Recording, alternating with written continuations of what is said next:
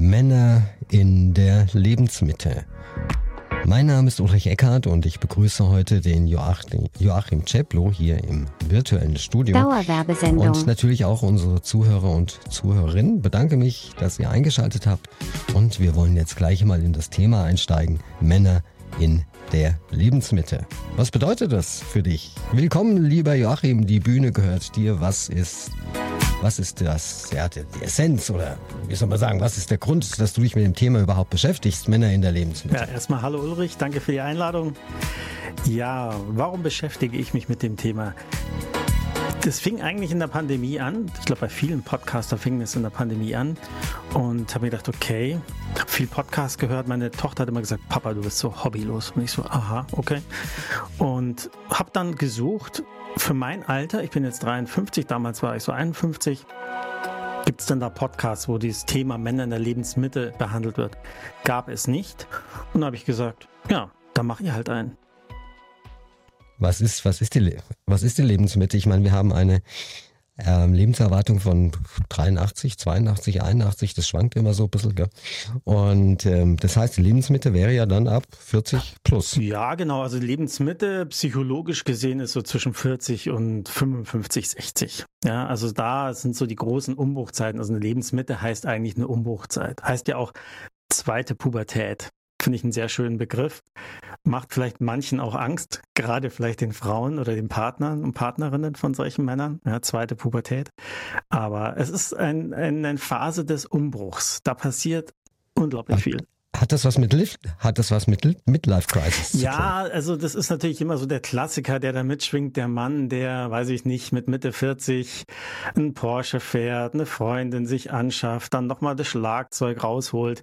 Äh, das ist sozusagen die starke Variante, aber das, die meisten Männer haben ja in dieser Phase gewisse gemeinsame Merkmale. Das eine ist natürlich, dass die eigenen Eltern alt werden, pflegebedürftig werden, krank werden. Viele, die dann Väter sind, haben natürlich, ja, haben Kinder und die sind meistens, wenn sie so Mitte 40, Ende 40 sind, schön in der Pubertät, die lösen sich gerade ab. Und das nächste ist natürlich, dass unser Körper auch Signale sendet. Und die Signale heißen, du bist nicht mehr ganz so leistungsfähig, wie du vielleicht mit 20 oder 30 warst. Es gibt gewisse Einschränkungen, ja. Und, und da kommt eine Gemengelage zusammen, die man irgendwie ja doch auch mal verdauen muss, ja. Und bei manchen mündet es tatsächlich in der Midlife Crisis. Bei denen, bei denen es gut geht, die reflektieren ihr Leben, und schauen, was können sie noch machen? Wie können sie ihr Leben vielleicht auch neu aufgleisen, neu gestalten? Ja, es, es gibt, glaube ich, auch die Gruppe, die sagt, oh, jetzt habe ich schon Halbzeit und was habe ich denn in den letzten 40 Jahren alles gemacht oder 45 Jahren? Da war ja jetzt nicht viel dabei, was mir wirklich Spaß gemacht hat. Ich muss mich jetzt mal umorientieren und manchmal ist es dann für den einen oder anderen zu spät. Ja, also das ist vielleicht, äh, kommen wir vielleicht noch zum Thema Empty Nest Syndrom. Das ist so ein ganz typisches, äh, ganz typischer Fall, wenn die Kinder dann flügge werden und dann zum Studium, zur Ausbildung ausziehen und auf einmal ist das Haus oder die Wohnung leer. Und äh, da sagen schon auch Psychologen, dass sich Männer also Väter, damit schwerer tun als Frauen. Die Frauen haben ja oftmals so die Care-Arbeit übernommen, ja, waren irgendwie für den Familienbetrieb zu Hause zuständig und sagen, so, jetzt komme ich. Jetzt mache ich ein Hobby besonders extensiv oder ich stürze mich nochmal ganz neu in den Beruf. Und bei den Männern äh, geht so ein Lämpchen auf, oh, vielleicht äh, hätte ich ein bisschen mehr investieren sollen in meine Kinder, im Sinne auch von Zeit für die Kinder. Also Männer. Weil die Zeit ist vorbei. Die, die Zeit, Zeit, ist, vorbei. ist vorbei. Kommt nie wieder. Ja. Also ich war damals, ähm, wir sind irgendwann mal, keine Ahnung, vor sieben, acht Jahren, sind wir in Urlaub gefahren, die ganze Family, und ich war völlig fertig, ja. Weil das war so der letzte gemeinsame Urlaub. Und was sich nachher herausgestellt hat, dass es nicht so war, aber es war gefühlt der letzte Urlaub, ja. Und das war irgendwie schon blöd, gell? Ja. Es war Schwierig. Ja, das ist also, meine Kinder sind ja jetzt 20 und 24 Jahre alt. Du siehst auch hier im Hintergrund, das ist noch das ganz alte Kinderzimmer von meiner Tochter, in dem ich jetzt hier sitze und aufnehme. Der Kuschelhase ist noch irgendwie hinten drin, wo sie irgendwie sechs, sieben Jahre alt war. Und tatsächlich ist meine Tochter erst aktuell vor ein paar Monaten ausgezogen. Und also meine Frau und ich, wir haben uns wirklich gefreut. Ja. Äh, man hat Platz, äh, man hat auch wieder Zeit füreinander, für sich selbst, für seine Hobbys. Wenn man das möchte, wenn man das möchte. Es gibt ja auch viele Ehen, die scheitern dann, weil plötzlich ähm, der, der gemeinsame Mittelpunkt, sprich die Kinder nicht mehr da sind. Und da sitzen sich jetzt zwei möglicherweise fremde Menschen gegenüber beim Frühstückstisch oder am Abendessen. Und dann fragt man sich, wer ist denn das da? Was erzählt der oder die mir jetzt gerade? Habe ich ja noch nie gehört. Ja, ja. Meine Frau, das unbekannte Wesen. Ja, beim Mann natürlich auch. Der Mann ist auch das unbekannte Wesen, weil plötzlich, wie gesagt, Themen aufkommen und man muss sich mit sich selbst beschäftigen. Und es gibt wohl irgendwie, irgendwie so eine Statistik, die besagt, dass die meisten Ehen geschieden werden, nachdem die Paare gemeinsam in Urlaub waren, drei oder vier Wochen in irgendeiner Clubanlage, keine Ahnung was, weil die plötzlich 24 Stunden aufeinander hocken und wenn man einen Beruf hat, so mit 40, 45, dann ist das ja noch alles machbar. Aber wenn man dann in Rente geht und da sitzen die plötzlich, also du hockst 24 Stunden aufeinander und ähm, ja, was machst du jetzt? Ja, du kannst es machen wie Loriot in Papa Ante Portas, kaufst einfach palettenweise Senf ein, aber das ist nicht die Lösung. Also ja, du, du hast recht, es stimmt auch, äh, auch da gibt es Statistiken, hast du recht, die meisten Scheidungen finden äh, Ende 40 statt, ja, wenn eben die Kinder dann auch schon so langsam flügge werden, ausziehen und auf einmal ähm, fällt sozusagen dieses Bindeglied Kinder weg. Ja, und dann, ja. wenn du dann nicht gut aufgestellt bist als Paar, und auch als, als Einzelperson, ja, also jeder hat ja auch ein eigenes Leben abseits von der Paarbeziehung, dann kann es natürlich dann echt etwas dünn werden. Und da muss ich sagen, ich möchte es jetzt nicht verschreien, aber bisher läuft es richtig gut. also äh, ich glaube, die Probleme wären dann schon schneller gekommen. Aber es gibt so Paare, ja, die haben dann ein echtes Problem und das ist einfach der Appell an die Männer auch zu sagen, kümmert euch um eure Beziehung und kümmert euch auch um euch selbst. Ja, ihr müsst nicht nur Hobbys, Hobbys, ganz wichtig. Hobbys, Ehrenamt, was auch immer, aber man besteht nicht nur aus den zwei Rollen Vater und, äh, weiß ich nicht, Job, Ernährer, irgendwas, ja.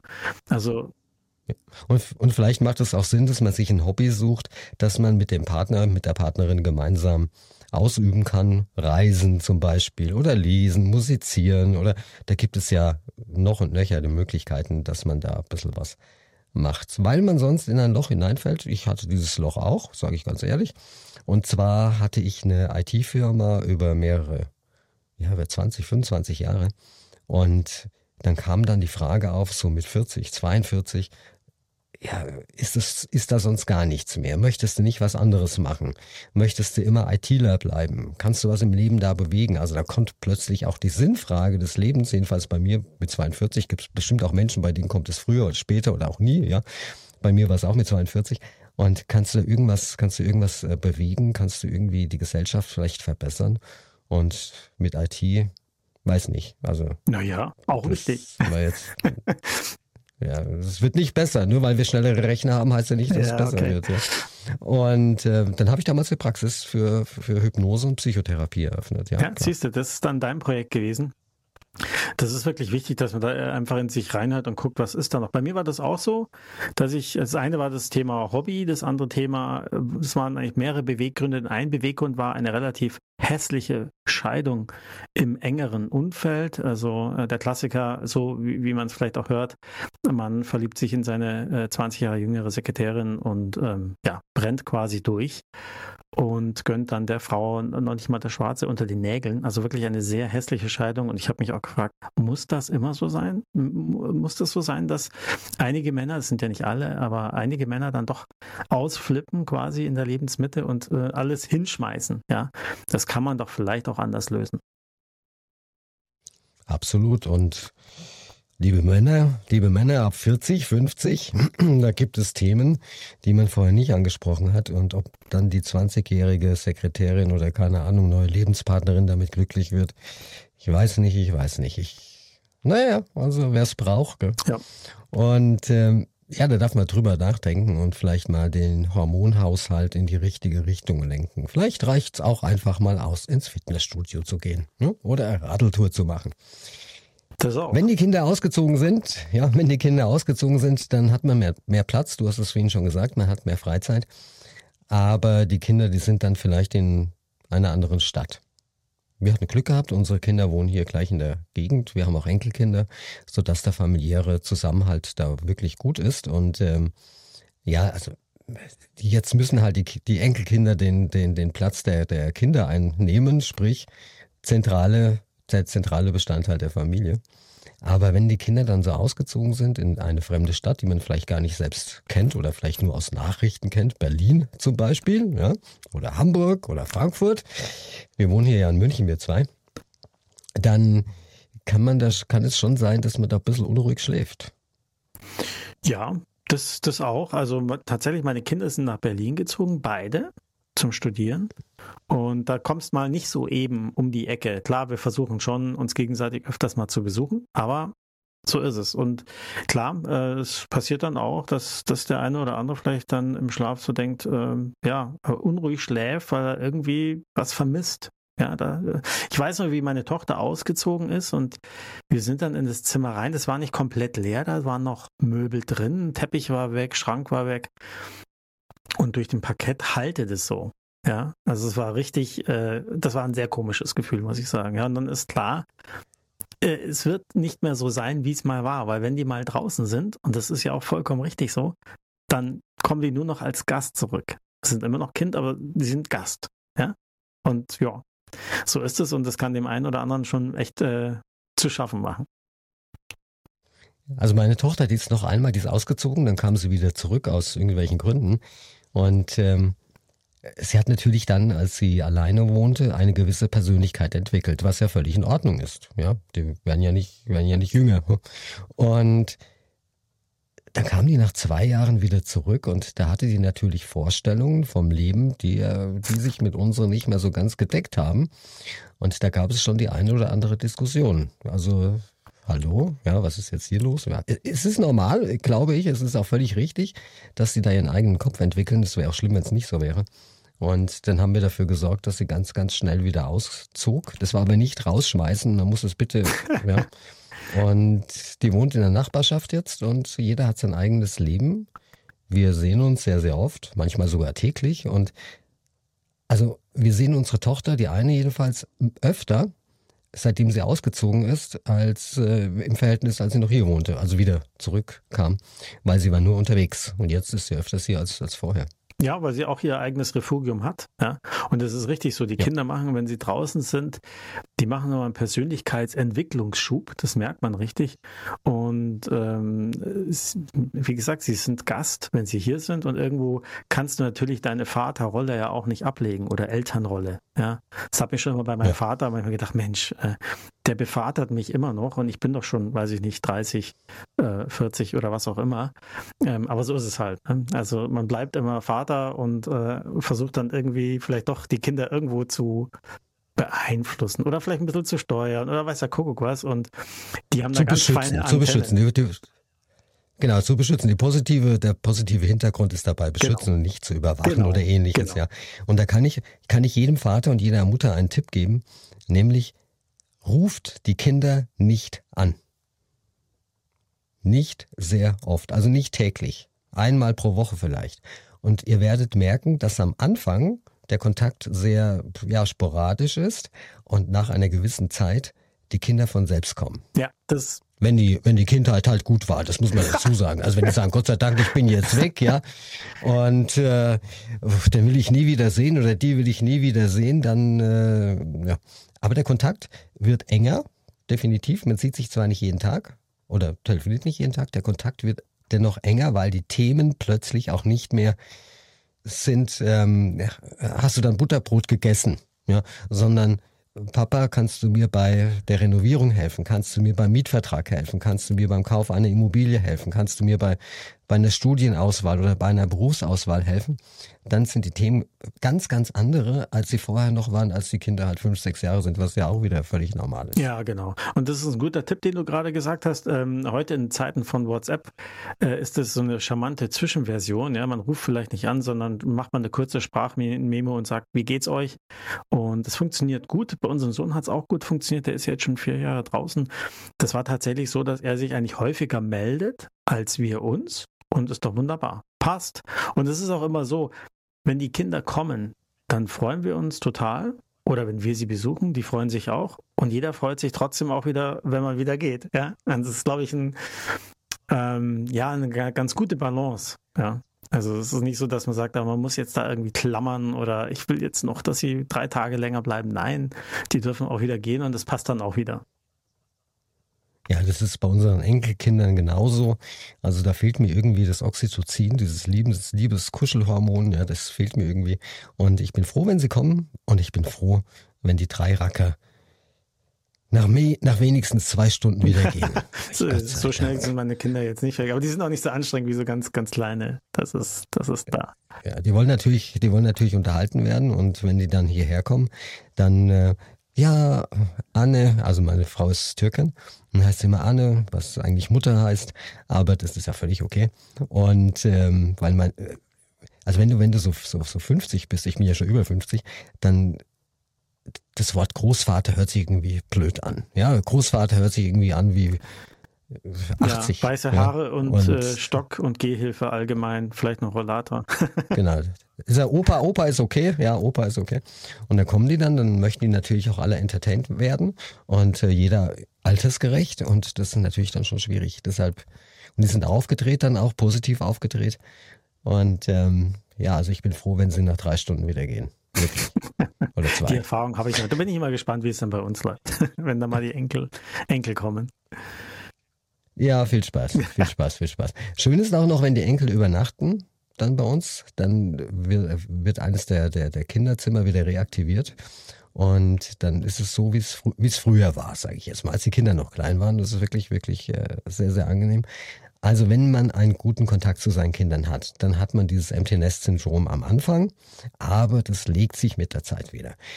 Es ist nämlich ganz, ganz wichtig, dass man das betont, denn es gibt viele Menschen, die nach dem Aus oder den Auszug der eigenen Kinder empfinden wie, ja, als wenn jemand gestorben wäre. So wie du vorhin gesagt hast, du kommst in das Zimmer rein, es ist ausgeräumt, es halt, es ist nichts mehr oder nur noch wenig Persönliches da, ja.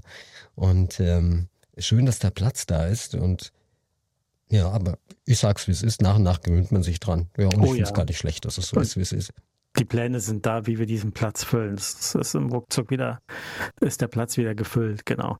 Naja, was ja auch ein, ein Thema ist, wir haben es ja schon vorher gesagt, ähm, Frau, die Frau, die eigene Frau, das unbekannte Wesen. Und da gibt es, glaube ich, auch Untersuchungen, äh, das trifft über mehrere Altersstufen hinweg zu, dass Ehepaare miteinander nur zehn Minuten wesentlich am Tag miteinander reden. Also nicht, äh, hast du die Kinder ja, da abgeholt? Ist, da ist, da ist, da ist gut, genau, da ist auch Guten Morgen dabei. Wie hat's Essen geschmeckt? Soll ich einkaufen gehen? Gute Nacht. Und was schauen wir ja, heute genau. Abend? Das ist da in diesen zehn Minuten ja, inkludiert. Ja, ich glaube, das sind sogar auch nochmal so ein paar wirklich paar wesentliche Themen. Wie geht's dir? Äh, was war los am Tag und so. Aber ich meine, zehn Minuten, das ist schon wirklich sehr, sehr wenig, ja. Und ich finde, diese Zeit darf man dann auch nach und nach ausdehnen. Ähm, und wenn man es nicht gewöhnt ist, es gibt tatsächlich, das habe ich mir mal sagen lassen, so Art äh, Mini-Kärtchen wie so ein Kartenspiel, wo man dann äh, sich gegenseitig mal ein paar Fragen stellen kann, wo man dann an den Kern äh, der eigenen Person auch ein bisschen rankommt. Das ist ja vielleicht auch eine Hilfe. Also für diejenigen, die es nicht gewöhnt sind. Ich brauche es nicht, aber kann eine Hilfe sein, wenn man da jetzt noch nicht so äh, gemeinsam gut unterwegs ist, nachdem die Kinder ausgezogen sind. Ja, Gott sei Dank, also meine Frau und ich, die ist auch sehr, sehr oft hier in diesem Raum, in dem ich gerade hier das Video aufnehme mit dir und ähm, ja, weil sie auch sehr viel online arbeitet. Das heißt, da ist eine gewisse ja, Themenüberlappung vorhanden, komplett anderen Bereich. Sie macht was komplett anderes, keine Podcast. Und meine Tochter, die hilft mir beispielsweise bei äh, Synchronisierung von Spielfilmen. Wir geben da verschiedenen Charakteren unsere Stimme, leihen die Stimme. Cool. Und da kommen wir auf Berufswegen schon, kommen wir zusammen. Also und da, da, da redest du logischerweise mehr als zehn Minuten miteinander. Und wenn wir beruflich nichts miteinander zu tun hätten, dann würden wir das mit Reisen kompensieren und ja, dann lernst du mal deinen dein Bettnachbar und deine Bettnachbarin kennen. Ja, ne? ja. Und da heißt, und da heißt nicht, ah, ich gehe jetzt den einfachen Weg, kaufe mir den Porsche, hole mir die 20-jährige Sekretärin und ähm, ja, also ich, also wer das macht, ja, also wenn er manchmal so irgendwie, ich gehe auch manchmal in die Stadt, ja, und dann schaut, dann, dann, dann siehst du so 20, 25-Jährige, was sag ich, was willst du mit denen sprechen? Ist halt eine andere Generation, das muss man halt wissen, ja. Und die haben natürlich auch nochmal ganz anders Kraft und äh, Lust, irgendwie um zwei um die Häuser zu ziehen und ab einem gewissen Alter äh, will man eigentlich um zwei oder drei Wäre ich tot am nächsten Tag. Hm? Wäre ich tot am, wäre ich tot am nächsten ja, genau, Tag, also, ja, zwei, drei Uhr. Ja, also da musst du, also du musst einfach ein bisschen mit deinen Kräften haushalten, ja. Und, und also um zwei Uhr schlafe ich in der Regel ganz gerne. Es ist klar, wenn es mal ein Fest gibt und so, aber das ist dann doch so selten. Aber so, wenn du jetzt jemanden hast, der, weiß ich nicht, 20 Jahre jünger ist, der ist in einer anderen Phase. Der, der hat noch viel ganz andere äh, Lebensrhythmen auch, ja. Und das muss man halt wissen, was man sich dann damit auch einholt. Ja, andere Interessen natürlich auch. Ja. Und da kann es schon sein, dass du irgendwann mal der, den Feind in deinem Bett hast, weil, äh, ja, hm, hast du ja Pech gehabt, gell? hast du so einen Hüpfer geholt. Was, was wollte ich mit so einem Hüpfer sprechen? Nichts gegen euch Hüpfer da draußen. Nur es hat, ich war wahrscheinlich auch genauso Themen eingeschränkt, früher mit 20, mit 25, wie ihr es jetzt auch seid. Ist ja völlig okay. Ja. Und äh, ja, also viele sind da auch eingeschränkt draußen. Und ähm, ja, da hat sich keiner Gedanken gemacht über was weiß ich was, Aktien, Immobilien, ähm, Fortbildung, Coaching, Spiritualität, bla bla bla. Ja, da gibt's natürlich auch draußen welche, die machen das jetzt schon, aber ich glaube, glaube, die Mehrheit macht das nicht. Ja, das ist dem Alter geschuldet, ja. Klar, da gibt's schon welche, auch, ja. ich sag mal, die, die jüngere Generation ist vielleicht auch nochmal mit Hinblick auf Politik, auf Klima und andere Themen, da sind die nochmal vielleicht anders unterwegs, als wir es waren. Aber ja, ich glaube, das ist so, dass man in, in, in, jungen Jahren hat man einen anderen Blick aufs Leben und der ist vielleicht, ja, der ist einfach anders als den, den wir haben. Ja, mit, mit der Lebenserfahrung und auch wissen, okay, in der Ecke, da brauchst du für dich nicht mehr suchen, das passt nicht zu dir. Das ist ja auch so ein Thema in der Lebensmittel, dass man das finden soll für sich, ob das jetzt im Beruf ist oder auch im Hobby oder auch mit Beziehungen, die wirklich zu einem passen. Ich glaube, also ich kann es zumindest von mir sagen, dass ich da jetzt in jungen Jahren noch nicht so gut unterwegs war. Also heute ist es so, dass ich sehr schnell auch ein Gespür dafür habe, mit wem kann ich gut, mit wem weniger. Und ähm, ich schaue dann auch, ja, dass ich mich mit, mit Leuten treffe und umgebe, mit denen ich richtig gut kann, wo es richtig gut passt und nicht, äh, ja, den muss ich jetzt mal treffen aus den und den Gründen.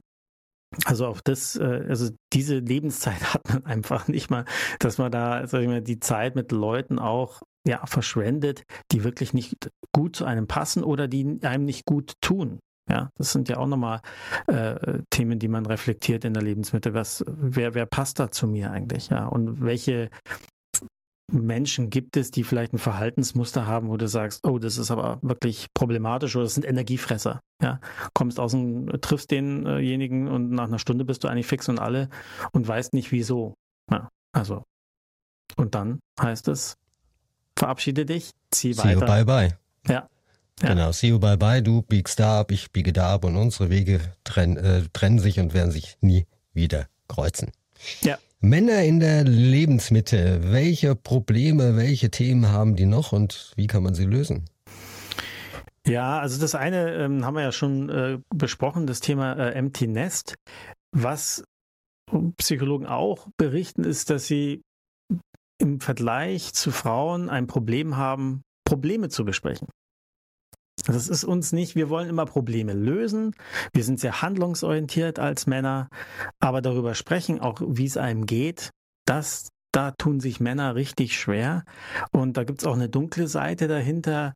Äh, Depressionen treffen ja Männer wie Frauen, aber ich glaube, drei Viertel aller wirklich vollendeten Selbstmorde sind männliche Selbstmorde. Also die Männer greifen zu diesen Mitteln, wo man sagen muss, hättest du früher mal den Mund aufgemacht, hättest du dich erleichtert, hättest deine, deine Trauer, deine Wut, deine Ängste mit jemandem besprochen, wäre es vielleicht gar nicht so weit gekommen. Und das ist halt auch ein Grund, warum ich diesen, diesen Podcast mache, Männer gestalten die Lebensmittel, damit Männer da auch vielleicht ein Rollenbild bekommen und sagen, ja, es ist okay, wenn man mal scheitert. Es ist auch okay, wenn ich mal Angst habe. Es ist okay, wenn ich trauere oder wenn ich wütend bin. Das ist, das darf alles sein. Und damit tun sich Männer schwer, und da schließe ich mich durchaus mit, mit ein, äh, auch mal so in sich reinzuhören, was, äh, was spüre ich da? Ja, also Männer haben ja oftmals auch ein äh, Thema damit, ein, ein Gefühl in sich aufzuspüren. Nehmen wir mal ein Beispiel. Deine Frau sagt zu dir, du lass uns mal, weiß ich nicht, mit den Müllers treffen. Und du reagierst so, oh, ja, können wir machen. Begeisterung klingt anders. Und da wäre es gut, wenn man äh, die Fähigkeit entwickelt, in sich reinzuhören und sagen, ja, warum bin ich da jetzt nicht begeistert? Ja, vielleicht liegt es daran, dass ich immer mir vorkomme wie der Alleinunterhalter, weil der Mann von den Müllers nicht spricht. Ähm, oder ich muss immer schauen, dass ich da äh, äh, die, die Unterhaltung am Laufen halte. Ja, all, all diese Dinge. Also da wäre echt der Rat, ähm, erstmal in sich reinhören, die Gefühle benennen, die da auftauchen und sie auch nicht abtun. Ja, wenn ich jetzt genervt bin, dann bin ich halt genervt. Oder wenn ich Angst habe vor etwas, dann, dann habe ich halt Angst. Das darf sein. Und dann eben einzuüben. Da, ja. Bitte. Und dann einzuüben, das auch mitzuteilen. Natürlich zum ersten Mal dem eigenen Umfeld. Ja, also hast du eine Frau? Dann rede mal mit deiner Frau darüber. Das ist wirklich sehr gut und es vertieft auch die Beziehung. Hast du einen guten Freund? Rede mit deinem Freund darüber. Auch das ist super, super wichtig. Ja, also von innen nach außen, ähm, ja, sich den Gefühlen stellen und darüber auch reden und auch mal das Problematische rauslassen. Muss ja kein wichtig sein. ist.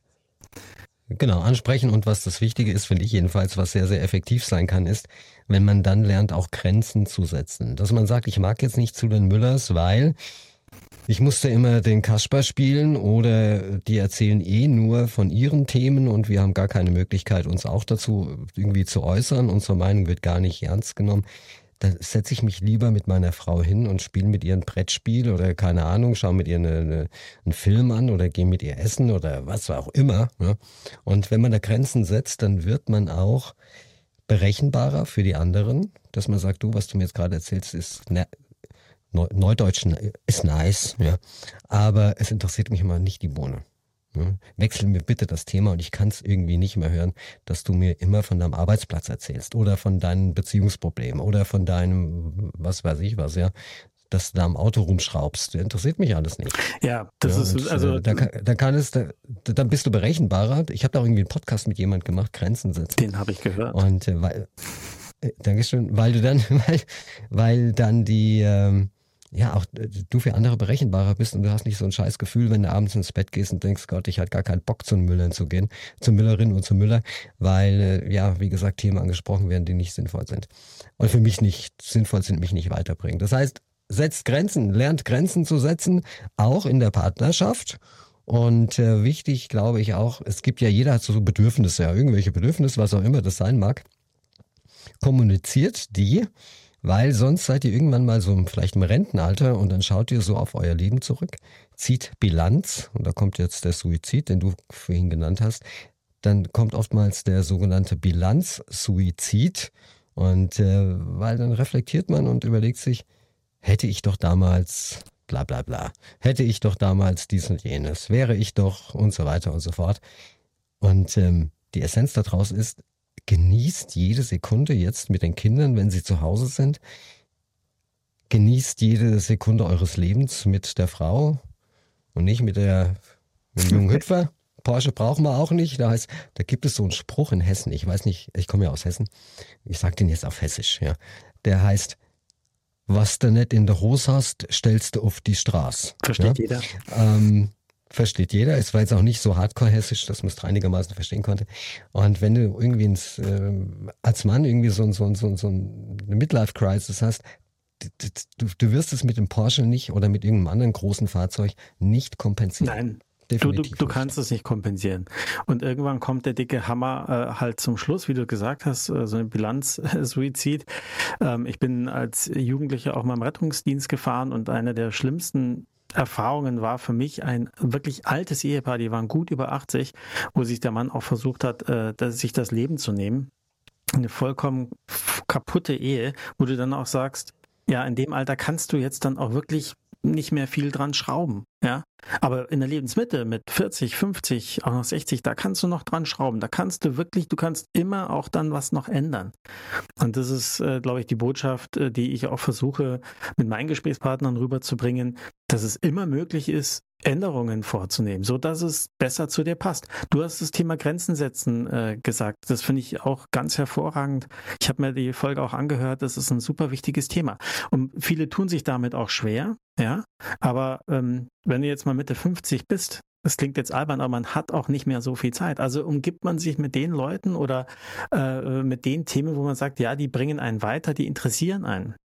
Und Grenzen setzen ist äh, super wichtig und kann man auch einüben, auch jetzt noch. Ja, ich habe auch mal mit einem Wutcoach oder Aggressionscoach gesprochen, der gesagt hat, ja, also wenn einer dir beim Essen den Ellbogen ins Gesicht hängt, weil er an die Butter rankommen will, und du sagst, naja, so schlimm ist es nicht, sprich's an, sprich's an, weil du kannst in diesen kleinen Mini-Ärgernissen kannst du anfangen, Grenzen zu setzen. Sag, hey, bitte mach das nicht, sag mir Bescheid, ich reich dir die Butter rüber. Ja, so einfach ist das. Weil die große Angst ist ja immer dahinter, wenn ich eine Grenze setze, dass die Beziehung dann kaputt geht, wenn ich jemanden jetzt sage, stopp. Ganz im Gegenteil, ganz im Gegenteil, ganz ja. im Gegenteil.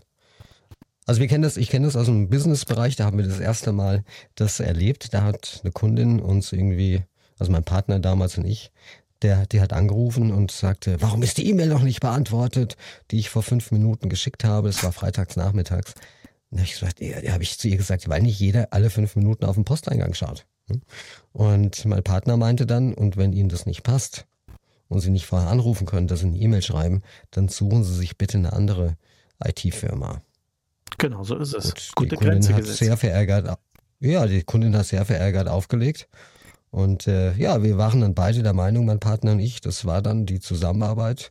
Und die suchen sich jetzt jemand Neues. Und am Montag in der Früh klingelte das Telefon und sie sagte, hallo, guten Morgen, wie geht's Ihnen denn? Ich so, Gott, was ist jetzt los? Ja? Und äh, ja, und seitdem hatten wir eine super Zusammenarbeit. Ja. Ja. Ja, es ist ja, es ist, ist, ja normal, dass man, man versucht erstmal bei allem Möglichen auch äh, zu schauen, wie weit kann man gehen. Ja, ist auch im Job so.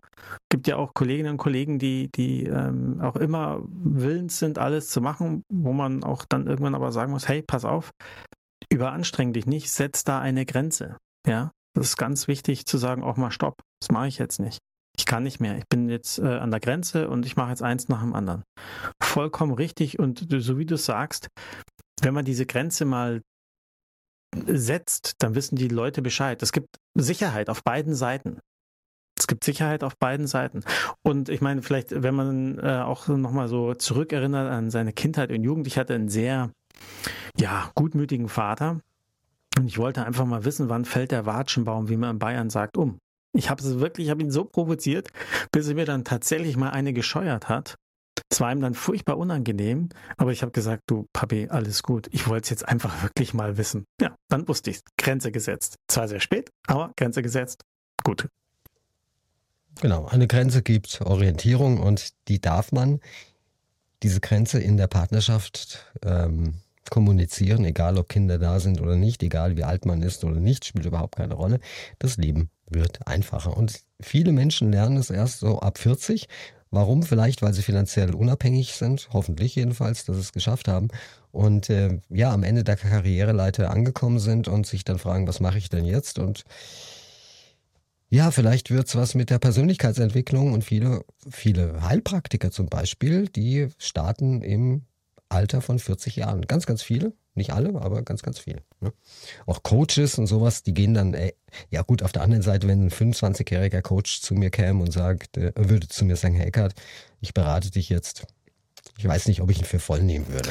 Ja, ja. das ist also, immer so eine, so eine Frage. Ich meine, wenn es jetzt ein Profi in einem bestimmten Gebiet ist, ja, also dann, dann vielleicht, aber Lebenserfahrung ist halt durch nichts zu ersetzen. Das macht schon eine Menge aus, wenn du mit jemandem dann im Coaching bist oder äh, dich beraten lässt, wenn der oder diejenige einfach viel Ahnung hat. Und zwar nicht nur fachliche Ahnung, sondern auch das, was sonst so das Leben so bringt. Ja.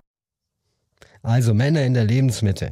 Lebensmitte ist nicht schlecht. Lebensmitte ist gut. Ja, das beste Alter überhaupt, weil wir haben Erfahrungen, wir können auf das Leben zurückblicken, die erste Hälfte vielleicht. Die Kinder haben wir auch schon vielleicht aus dem Haus und wissen auch, wie man Kinder erzieht und am besten ist, wir wissen auch, wie man Kinder nicht erzieht. Ja, es gibt ja keine Ausbildung zum Kindererzieher, jedenfalls nicht, was den Elternbereich betrifft, ja. Was ein bisschen schade ist, weil viele Dinge machen wir falsch, auch als Eltern, Absolut. definitiv. Und das, manchmal kriegt man das dann auch noch vorgehalten von Kindern. Dabei, naja. Und äh, wenn man dann aber zurückschaut, oder wenn, wenn man dann die, die Erziehung der eigenen Enkelkinder anschaut, ja, dann sieht man, dass die Eltern die Tochter oder auch der, der Sohn auch nicht besser machen. Ja, also die, die machen es gibt genau, ja die machen auch Fehler. So ist es. Aber vielleicht ja, absolut Punkt, nur andere vielleicht. Ja, ja. Lebensmittel, oder gesagt hast, Lebensmittel ist super, ist auch super. Erstmal geht's, die Lebenszufriedenheit äh, ist, glaube ich, mit 47 im Keller. Das, da gibt es Untersuchungen zu und danach steigt sie aber steil an. Und das ist die große Verlockung oder die, die, die Verheißung für die Lebensmittel. Das, ist, das wird auf jeden Fall besser. Es wird auch eine, eine gute Zeit. Ich meine, stell dir mal vor, man muss nicht jedem äh, überall gefallen. Ja, das, wir haben über das Thema Grenzen setzen gesprochen. Wir haben, äh, wir wissen, wer uns gut tut, wer uns nicht gut tut. Das ist doch super befreiend. Ja, also das vielleicht auch nochmal so als Appell, diese Phase zu nutzen. Das ist einfach eine, das kommt eine sehr, sehr gute Phase nach diesem Knick mit 47. Ja, und man kann dann auch vielleicht auf Reisen gehen, wenn man vorgesorgt hat oder wenn es äh, finanziell möglich ist. Ja, man kann viel sehen und äh, also ich bin in der Position, dass ich auch sage, du, da habe ich echt keinen Bock drauf, was du mir gerade anbietest, den Job, den Podcast oder was auch immer es sein mag, das brauche ich jetzt nicht. Ja, bringt mir nichts, habe ich keine Lust drauf, interessiert mich ja. nicht. Ja. Und das ist schön. Ich, und ich mache ja nur Dinge, die mir, die mir wirklich Spaß machen oder die mir Freude bereiten. In der Regel, oh gut, ich pflege auch meine Mama, das muss man auch dazu sagen. Da ist jetzt mit Freude und Spaß ist das jetzt nicht so ausgeprägt. Da hat es was mit meinem moralischen Kompass zu tun der gut funktioniert. Und, danke. Und äh, ja, ist auch so, ist auch so, ist auch so was, was man lernt, ist so ein Spagat zwischen ähm, ja, so ein bisschen Selbstaufgabe, sage ich ganz ehrlich. Ich bin mit meiner Frau vier bis fünf Stunden bei meiner Mutter pro Tag. Ja. Und inklusive Samstag, Sonntag. Also es gibt hier keine, keinen Tag, der frei ist. Und das ist schon sehr anstrengend. Das wirkt sich auch auf die, auf die Beziehung aus. Ja, ganz klar. Aber wir haben jetzt keinen Krach deswegen, ja, sondern wir sagen halt, du, es wäre schön, wenn, Punkt, Punkt, Punkt, ja, gemeinsam mal irgendwas machen könnte. Das geht halt jetzt nicht. Und es geht halt erst dann wieder, wenn, so leid es mir tut, meine Mama nicht mehr da ist. Ja. ja, hört sich ein bisschen hart an, aber ist so. Das ist so. Und das ist so. Wir haben auch, äh, meine Frau und ich, quasi alle Eltern verloren. Wir sagen immer, wir sind vollweise. Und natürlich ist man traurig, dass sie nicht mehr da sind. Aber wir wollen sie gerne wieder haben, als sie noch richtig, ja, auch gut drauf waren, zum Beispiel nicht dement, nicht total pflegebedürftig. Ja, in dieser, äh, da vermissen wir sie. Und ähm, aber das ist auch Teil der Lebensmittel, diese Sandwich-Position, ja. Die Kinder, die ausziehen oder die, die in der Pubertät sind und dann die Eltern, die pflegebedürftig werden, die man pflegt. Auch ganz klassisches Charakteristik. Und wie du sagst, da ist ein Stück Selbstaufgabe mit dabei, weil man natürlich auch was zurückgeben möchte, was einem die Eltern gegeben haben. haben. Aber ich, ähm, ich muss sagen, ich bereue da gar nichts und äh, ich freue mich, dass wir da uns auch investiert haben in die eigenen Eltern, auch als sie alt waren. Also das ähm, kann absolut, auch, absolut. Ja. Und und, und was ich, was ich völlig faszinierend finde, was ich von meiner Mutter, die ist 83, gelernt habe, ist, das ist ein, eine positive Lebenseinstellung, das habe ich noch nie bei jemand anderem gesehen.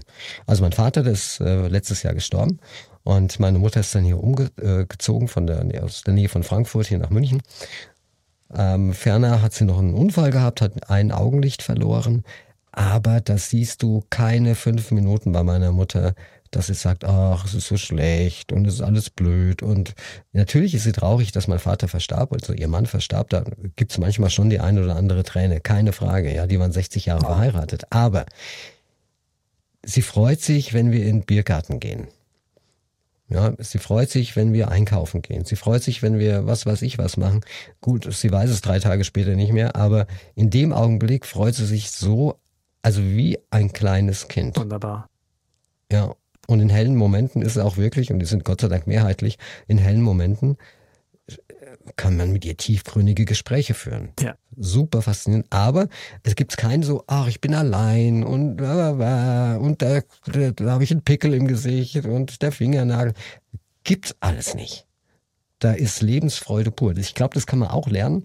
Erst dann, wenn man ein bisschen älter ist, diese Lebensfreude pur, dass man ein bisschen entspannter ist, was, was, was, was, was Themen betrifft. Ja, dass man nicht sich aufregt eine Woche lang, oh, am Montag ist der Bus zu spät gekommen, ich muss jetzt noch richtig Trampa Zamba bei der beim öffentlichen Verkehrsanbieter da machen und muss man einen Beschwerdebrief und ein Sternebewertung. Interessiert kein Mensch mehr, wenn du älter bist. ist völlig ja. egal. Das ist auch das, was äh, vielleicht auch noch ein Punkt ist. Also gibt dir einen Spruch, von einer Psychologin, die sehr bekannt ist und auch über die Lebensmittel forscht, die sagt, so wie man in der Lebensmittel lebt, das ist so ein Prädiktor fürs Altwerden. Ja? Also das heißt, wenn du äh, Couch Potato bist äh, in der Lebensmitte, dann wirst du das vermutlich so bleiben, weil wir da einfach ähm, ja so konditioniert sind. Und wenn du grantig wirst, wir haben ja vielleicht auch in der Lebensmitte genügend Gründe, warum wir mal ärgerlich oder grantig äh, werden, ja, weil es im Beruf vielleicht nicht so einfach ist oder weil vielleicht die Partnerin nicht so funktioniert, wie wir uns das vorstellen. Weiß der Kuckuck.